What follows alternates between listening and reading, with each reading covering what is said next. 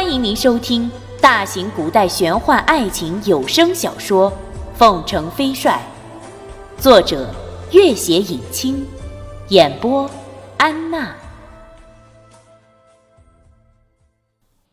第一百零七集，君玉知他心情，也不多说，目送他离开后，微笑着对朱瑜道：“你远道而来，今晚。”就留在韩景园一起吃顿饭吧。朱瑜呆住，似乎听到了天大的意外，一时之间竟反应不过来。俊玉见他呆在原地，笑道：“哼，怎么不赏脸吗？”朱瑜终于反应过来，也笑道：“哼，多谢，君公子的这顿招待，不敢不从。”饭桌上摆了一只花瓶，花瓶里斜斜地插了一枝红梅。朱瑜端着饭碗，手都有点颤抖。此生他从来没有吃过如此狼狈的一顿饭，甚至没有看清楚桌上到底有什么菜肴，只是食不知味地扒拉着碗里的饭粒。他悄悄抬头看君玉，他已不若在军中那般正襟危坐。而是面带笑容、津津有味的样子。窗外的风如此清新，身边之人的目光如此明亮，明明就近在身边、触手可及，却偏偏心在天涯，完全绝望。朱瑜，这饭菜可还合你的心意？那亲切的声音是此生都不敢想象的仙乐。有那么一瞬间，他突然产生了一种错觉，这里才是他自己的家，而对面之人正是自己梦寐以求的伴侣。只是这幸福太过缥缈，他不敢开口，怕一开口人就从梦中惊醒了。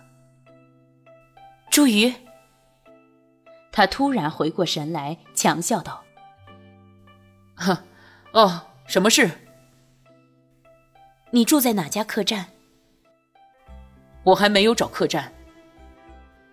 君玉笑了，哼，韩景园有很多房间，我叫管家给你收拾一间客房，你看如何？朱宇没有开口，也不知该如何开口。君玉笑了，说是你另有安排的话。不，我没有安排，我很喜欢这里。朱瑜急忙道，头上都隐隐冒出汗来。今生自己从来不曾如此接近幸福，怎能轻易选择离开？晚饭早已结束，韩景园特制的花茶飘散着淡淡的芬芳。朱瑜手足无措地坐在这座古老大院的古朴客厅里。自从踏进韩景园的那一刻起，他整个人就像突然陷入了一场难以醒来的梦里。晕乎乎的，轻飘飘的，脑子已经无法正常运转。好一会儿后，他才定了定神。这园子还要对外开放几天？还有三天。那我可不可以在这里打扰三天？君玉笑了，欢迎之至。他凝视着那真诚无伪的笑容。一个不谙世事的少女有这样的笑容是很平常的事情。可是这笑脸的主人少时孤苦，自十来岁起就开始闯荡江湖，驰骋疆场，早已不知吃尽多少苦头，经历过多少的生离死别。要有一颗怎样圣洁的心，才会永远保持这样的笑容？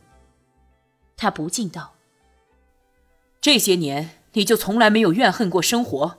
没有怨恨过那些伤害你的人。君玉看着他，尽管他这话无头无尾，却也理解他的意思，微微一笑。伤害我的人很少，对我好的人很多。那是你先对别人好。君玉摇了摇头，从梅梅、弄影先生到舒珍珍、赵曼青、莫非烟，以及许多肝胆相照的朋友。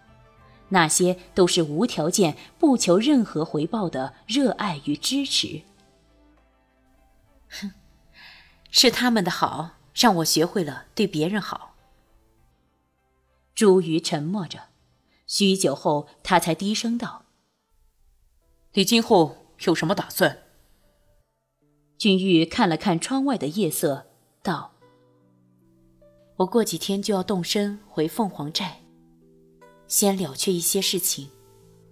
然后，我想和舒姐姐、罗罗一起创办一所书院，不知道能不能成功。”舒珍珍、林毅安都是中年之人，朱瑜心里一寒。你已决定了。自己的后半生就是这青灯古佛般的活死人生涯。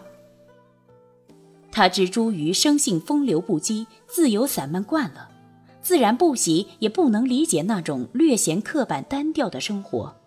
人各有志，便不多说了，只道：书院的生活虽然谈不上多姿多彩，但是在我看来，至少比战场和朝堂都有趣的多。周瑜迟疑了一下，也许吧。夜色慢慢的深去，整个寒景园沉浸在花香的安宁与祥和里。朱瑜起身来到窗边，推开窗子，看着这百年老宅的沉沉夜色。韩景园非常大，里面有很多这样的园子。此刻他虽然不知道君玉究竟住在哪一栋院子里。可是，一想到他也在这里，也在这同样的夜色里，那早已如铁石般冷硬的心，忽然有了一丝微微的暖意。春日的阳光暖暖的照耀在寒景园的上空，这已经是园子对外开放的最后一天了。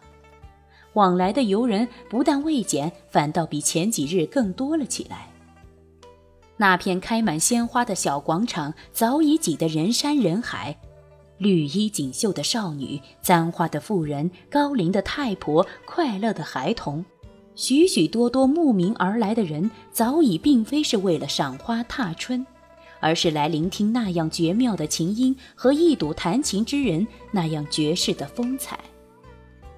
今天少年弹的是一曲《广陵散》。茱萸也站在人群里细细聆听，这三天来，他都和那些游人一般挤在这片鲜花广场听他弹琴唱歌。他喜欢这样静静地看着他，用了平静而深挚的目光，那让人的灵魂从未有过的洁净。当他不弹琴唱歌的时候，就会陪着他在风景如画的寒景园里四处走走，品茗赏花。日子快乐的如一场盛世的美梦。最后一曲终了，少年起身，冲台下的人群深深鞠了一躬，微笑道：“下一个花季，也欢迎各位乡亲光临寒景园。”人群比往日更加疯狂，几个胆大的少女甚至冲上广场，亲自把花儿放在少年宽大的袍子上，才依依不舍地退去。朱瑜心里忽然涌起一股强烈的冲动，他也学了那些少女的样，跃上台，将一朵花儿轻轻放在了君玉的袍子上。朱瑜道：“今晚一醉方休。”君玉点头：“好的，一醉方休。”一杯又一杯的酒喝下去，人的眼睛也越来越花。夜色早已深去，就连窗外的树木、花儿似乎都已完全睡去。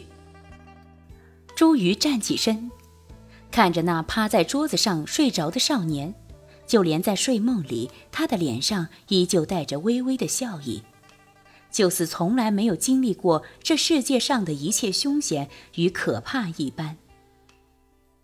他不为我所有。他永远也不会为我所有。朱瑜抬起右掌，全身的功力已经运集到掌心。他知道，只要这一掌拍下去，这熟睡的少年就永远也不会再醒过来了。然后，这世界上就再也不会有那般的风华绝代、英姿翩翩、百战百胜、堂堂正正了。只要这世界上没有了他。自己就再也不会心碎、疯狂、绝望了。他本是满怀了怨恨而来，踏进韩景园的一刻，他已经下定决心要一了百了。可是，当真正看到少年的一刹那，他却忍不住告诉自己：既然见面的时候不适合动手，那就等到离别的时候吧。